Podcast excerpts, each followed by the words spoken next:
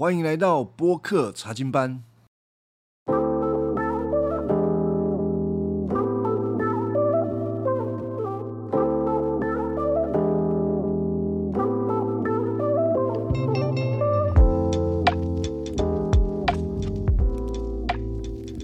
上一集啊，我们就有讲到这个约瑟跟他的哥哥们享受了一个非常美好的筵席。啊，我们有说到这个筵席其实是很不公义的筵席。怎么说呢？约瑟在十七年是被呃对面的那一些人，就是他的哥哥们被卖，想要杀害他的。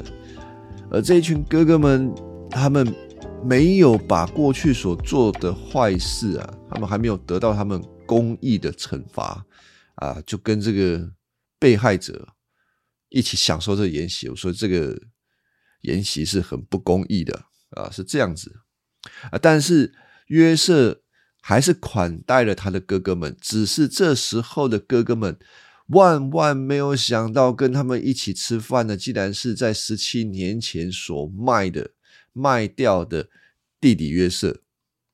那我们今天要来继续看《创世纪》的第四十四章。这个四十四章呢，大体而言啊，大体上哦，就是约瑟他故技重施啊，就是要把他们哥哥放回去啊，让他们回到迦南。但是回到迦南，又把他们买钱的银子啊，又塞回去了。呃，不止如此，还把约瑟自己御用的这个银杯啊。放在他的弟弟啊卞雅敏的这个袋子里面啊，这不纯版是要让他们被吓死吗？上一次已经把他们吓得瑟瑟发抖了，这一次又要把他们吓到啊！到底约瑟是存什么样的心？为什么要这样子对待他们的哥哥呢？啊，对待他的哥哥啦？为什么？我觉得可以先讲一下这个原因啊。一个呢，啊，是约瑟知道他们再一次十七年后遇到哥哥，这整件事情是出于神，所以约瑟非常的看重这件事情，他格外的小心，他不会随便的用他自己的私欲，嗯，私欲嘛，就是他对他的哥哥们有一些恨意啊，知道他的哥哥是谁。但是约瑟不会随轻举妄动。那第二个我们要考虑的就是，确实在过去的那一件事情，对约瑟是一个很沉重的打击。约瑟心里也是会有征战的啊！不要以为约瑟好像做了宰相，他一路顺遂，像一个圣人一样哦，没有，没有所谓的圣人。约瑟是在每一个行动当中，他都选择不要冒犯神。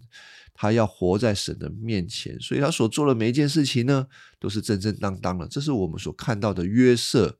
好啊，基于上面所讲的这两个原因，约瑟觉得不能够第一时间就把哥哥们给认出来，他需要花点时间啊。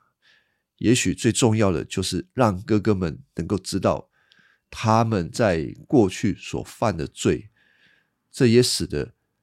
约瑟才能够安心的把他们带到埃及的宫里面啊，带到埃及这个地方一起住。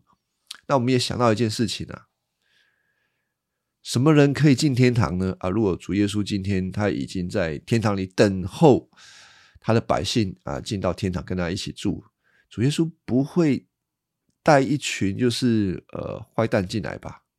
好了，当然这个世界上没有所谓的好人啊，全部都是坏蛋。但是主耶稣不会带一些不知道自己是坏蛋的坏蛋进到天堂跟他一起住。肯定坏蛋要进到天堂之前哦，一定要先让他知道他真的是坏蛋啊！若不是主耶稣的恩典，不是主耶稣的代赎，他们是没有资格进天堂的。所以呢，同理，约瑟必定要让这些哥哥们知道，他们确实是犯罪的，不然哦，同住在埃及，哇，这个事情不得了了。好，我们来看一下第四十四章，约瑟怎么做这些事呢？他们吃喝非常快乐啊，这个在四十三章最后一节啊，非常非常的快乐啊！哥哥们万万也想不到啊，请他们吃饭的是他们弟弟。然后吃完饭，约瑟命令管家说：“哦，你要照着他们所能负载的，把粮食啊装满他们个人的袋子里面啊，就能装多少就装多少，但是不能装到他们带不走啊，因为。”装了带不走，他们就会打开包包来看的嘛。约瑟做做事是极其小心的，他做每一件事情都很小心，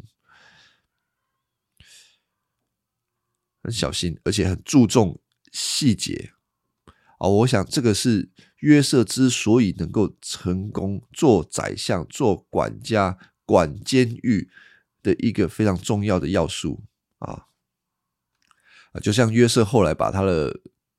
爸爸带回这个埃及的时候，他在安排所有一一切的事情上面都能够看到，他做事是非常仔细，很注重细节。我们继续看下去啊，这个第二节四十四章第二节说到，至于那个最年轻的啊，就是他的那个弟弟毕亚敏啊，啊，你要把我的饮酒杯和他买来的粮钱都放在他的袋子里面，管家就遵命照做了。第二天呢，这些兄弟和他们的驴都被打发走了。他们离城不远，约瑟就对管家说：“哈，你去追赶那些人，追上他们的时候，要问他们说：你们为什么以恶报善呢？为什么偷走我主人的饮酒杯呢？那酒杯是他喝酒用的，是他占卜用的。你们犯了严重的罪了。好，于是啊，这个管家就真的去追他们，对他们说：哈。”啊，先生啊，你这话到底是指的什么呢？啊，这是他们的回答啦，就是说，哎，你怎么这样说我们啊？我们敢发誓啊，我们没有做这种事啊！你是知道的，我们上次在袋子里面发现的那些钱，从江南带来的那些钱，我们奉还给你们了。我们怎么会偷走你们主人的金银呢？啊，先生啊，如果哦，你在我们仆人当中。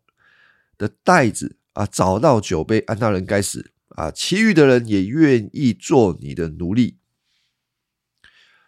好，这个哥哥们哦，从这个管家的质问当中的回应，我们可以看到他们非常的自信。哎，大家应该听得出来，他们很自信的。他们这一趟来埃及是正正当当的来埃及。他们带着钱买粮，很公正。他们说不会拿约瑟的这个饮酒杯。如果谁拿了饮酒杯，那个人该死。通常哈，如果心虚的话，绝对不会夸这种海口啦。由此可知，哥哥们很确信啊，就是他们觉得他们行事光明磊落啦，就是我们不会做这个事情啊。如果做了这个事情哦，我就怎么样。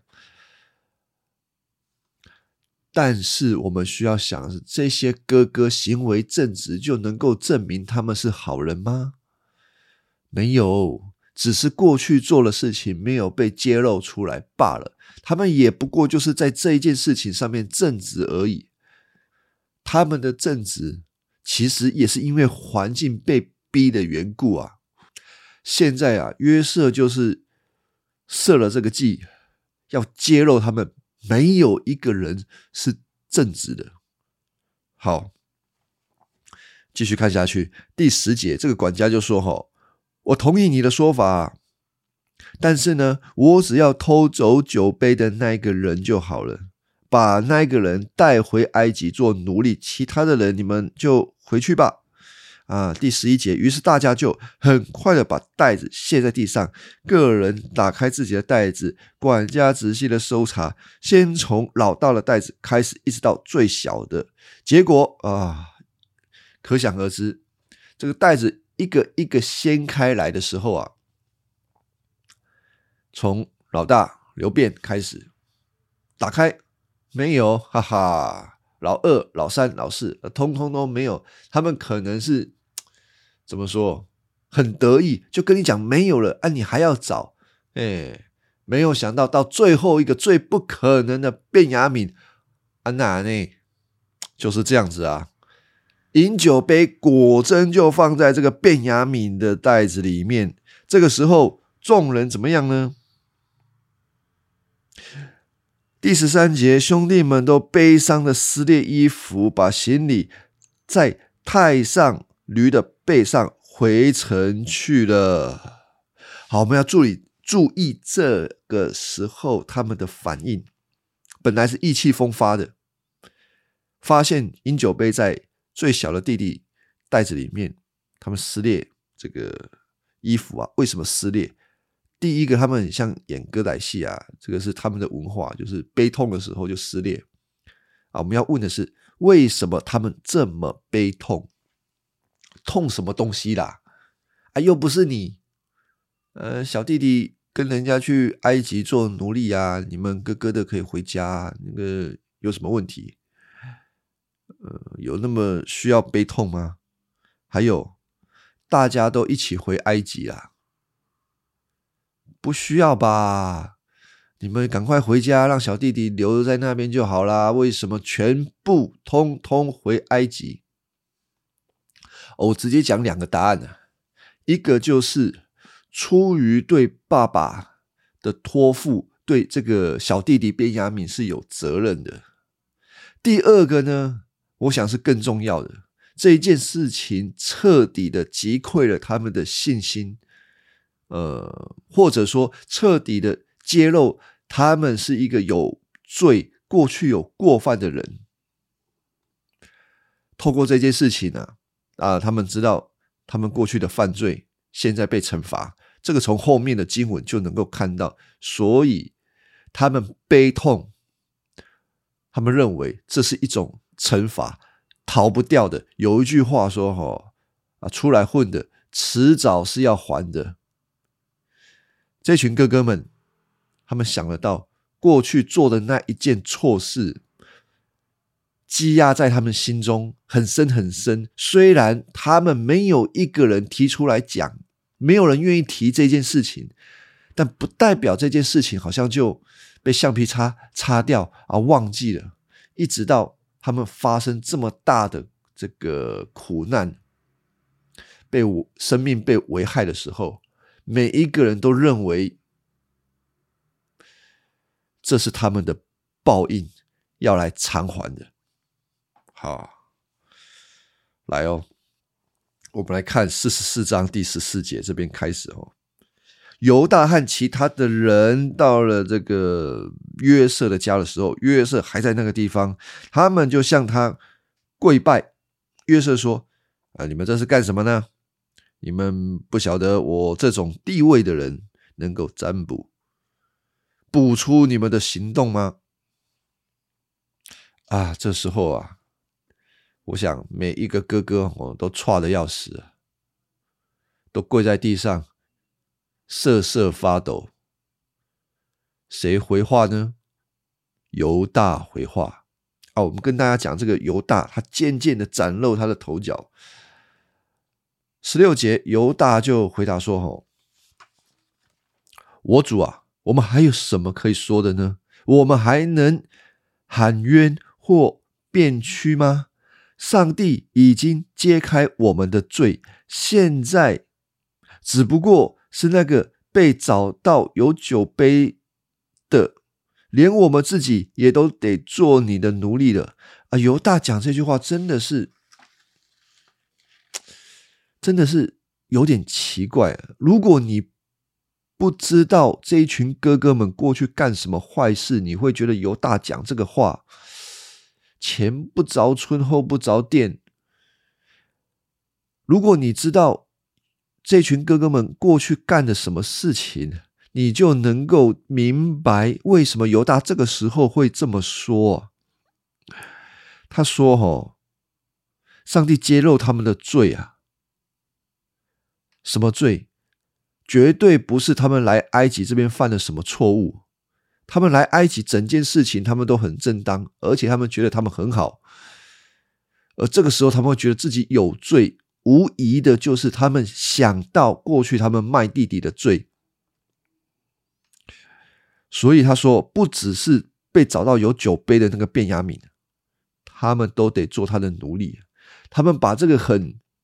看起来跟他们无关的罪啊，就是偷酒杯的这个罪，扩大到一个呃，来审判他们过去做错事情的一个引发点啊，引爆点以至于他们每一个人都愿意来到埃及去做约瑟的奴隶。好，那约瑟怎么回答他们呢？他说：“啊，不，我绝不做这个事，我只有要拿酒杯的，该做我的奴隶，其余的人可以回家到你们父亲那里去。”哎呦，还好这个约瑟没有说到我父亲那里去，啊，没有说漏嘴。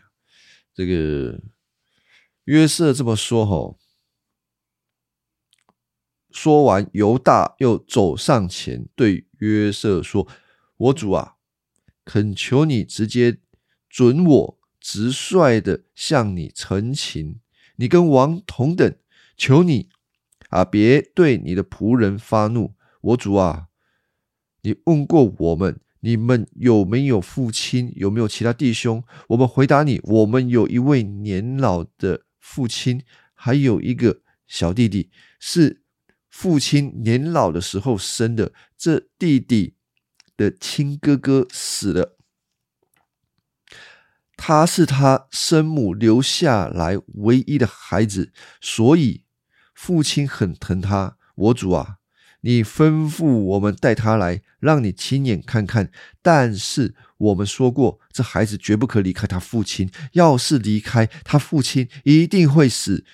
可是我主，除非你说把小弟弟带来，不然不准我们再来见你。我们回到父亲那里的时候，我们就把这些话对我们的父亲讲。后来他要我们再来买粮，我们对他说。我们不能去，除非把最小的弟弟跟我们一起去，我们就不能够再见到那一个人。犹大在这个时候就向约瑟陈明一个实际的状况，就是说，这个小弟弟卞雅敏有多么的重要哦。如果这个小弟弟没有跟他们一起回去的话，他们的父亲会死掉，一定会伤心欲绝。所以一定要让这个小弟弟回到家里，不能让这个小弟弟留在埃及啊！这个犹大是情辞迫切的向约瑟恳求，动之以情。不止这样子啊，犹大继续说，在二十七节，他说到他的父亲雅各怎么对他们说的。雅各说：“你们知道我的妻子拉杰。”只给我生两个儿子，其中一个已经离我而去。自从他离开之后，我再也没有见过他。他一定是被野兽给撕碎的。现在你们要带这个最小的离开我。要是他在路上遇上什么意外，你们就使我白发苍苍、悲悲惨惨的进坟墓了。可想而知，约瑟是一个极想念父亲的人。听到犹大这么说。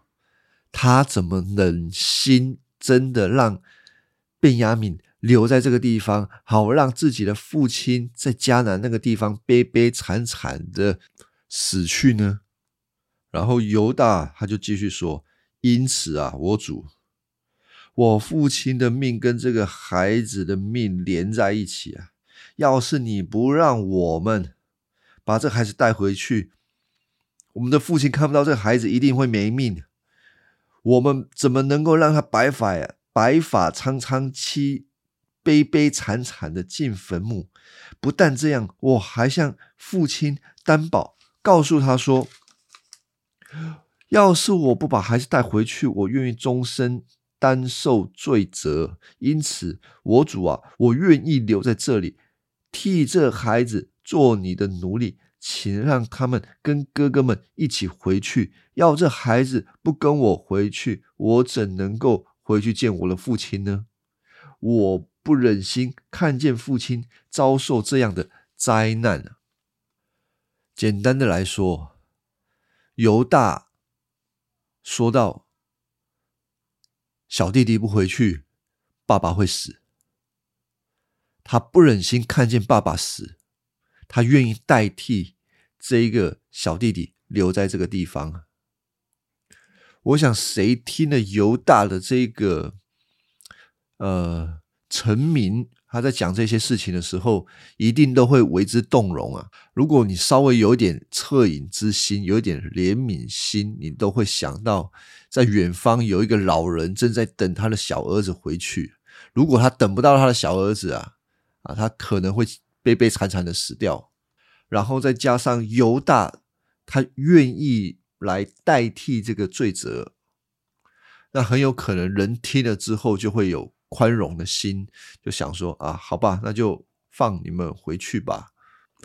四十五章的时候，我们看到约瑟在侍从面前无法再压抑自己的情感，命令他们离开，到外面去。约瑟向兄弟们表明自己身份的时候，别人都不在场，可是他嚎啕大哭的声音被埃及人听到，消息就传到王宫里了。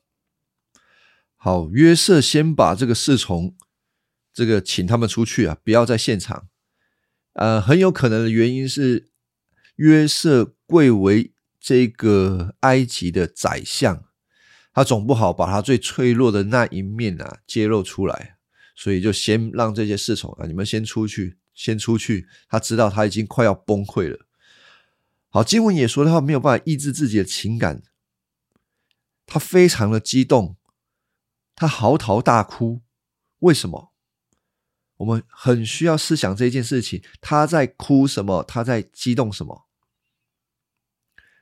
十七年前，他被这一群人给陷害，想要杀他，要把他卖出去，以至于整个十七年当中，约瑟过了一个没有亲人的生活，他必须要独立的。努力的才能够活下去，他唯一能够依靠的只有神自己而已。而这样子的一个十七年当中，很有可能是可以让一个人的性情扭曲的。他会怎么看待他过去所发生的事情？对待他的这些亲哥哥呢？很有可能恨他们到一个地步，很想要把他们给啊，如果逮到机会的话，一定要把他们给怎么了？可是。约瑟对父亲的爱却又非常的真实，他想念的就是自己的父亲啊，想念的除了父亲，还有他的小弟弟卞雅敏，这是不可能断掉的亲情。但是对于欺负他的哥哥们，他却又不知道该怎么办，因为在他的眼里，这群哥哥是邪恶的，是没有怜悯之心的。偏偏这个时候他想要把卞雅敏扣下来，结果那一个哥哥们最奸诈的那一个，就是犹大说要把他卖掉的那一个犹大，竟然挺身而出为小弟弟来辩护，甚至告诉约瑟说家里的爸爸现在是一个什么样的状况，而且这个卖他的哥哥竟然愿意为他的爸爸。愿意为他所爱的爸爸，还有他所爱的弟弟挺身而出，代替他们。这一个约瑟，他怎么能够受得了？凶手，你现在要做好人，我凭什么信你是好人？我怎么能够原谅你？你以为你做了这样子的事情，过去你所做的坏事就一笔勾销了吗？约瑟要做一个决定，对过去所发生的事情恋恋不忘，然后惩罚这个卖他的哥哥，或者是原谅过去所发生的事情，用神的眼光来看待，信靠神，这所有的一切都有神的美意。其实从这个。经文当中，我们看到约瑟会嚎啕大哭，我们就想得到他内心有很大很大的挣扎，这显出他的心确实是会痛的。他不是一个铁石心肠的人。为什么我要这样子说？哈，如果过去真的发生很大苦难的人呢，他有可能自己生出一个求生系统，这个求生系统就是。我不要再信任任何人，我只要自己强壮就好了，我要成为一个冷酷无情的人。但是约瑟并没有，他的心想到那些事情还是会痛，也意味着他对他的亲人还是有爱，他想要恢复过去那一份亲人之间的关系。还有，我们也看到约瑟，他有一颗很温柔的心呢。他并没有因为环境的缘故就变得好像很冷酷。因为一个人要原谅另外一个人，他可以嘴巴说原谅就好了，但是他的内心不再接纳这些人，有可能的，那只是一种口头上面的原谅，心却不接纳。但是约瑟是一个温柔的人，他知道我要原谅这个人，我也要接纳这个人，因为要接纳这个人，接纳这个过去曾经，嗯，对我不好的人是一件痛苦的事情，但是他就是要面对这件事情，所以他的内心有很大的这种挣扎。那不论如何，约瑟他都选择了。要来饶恕他的哥哥们过去所做的一切，因着饶恕，他才能够释怀他自己的内心，不再继续有苦读。好，我们来看四十五章第三节，约瑟就向他们说：“吼，我就是约瑟，父亲还健在吗？”约瑟当他一。显露他真实的身份的时候，兄弟们一听就都吓呆了，答不出话来。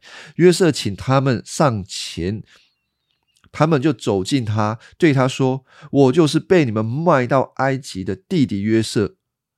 但是你们不要为这件事情焦急自责。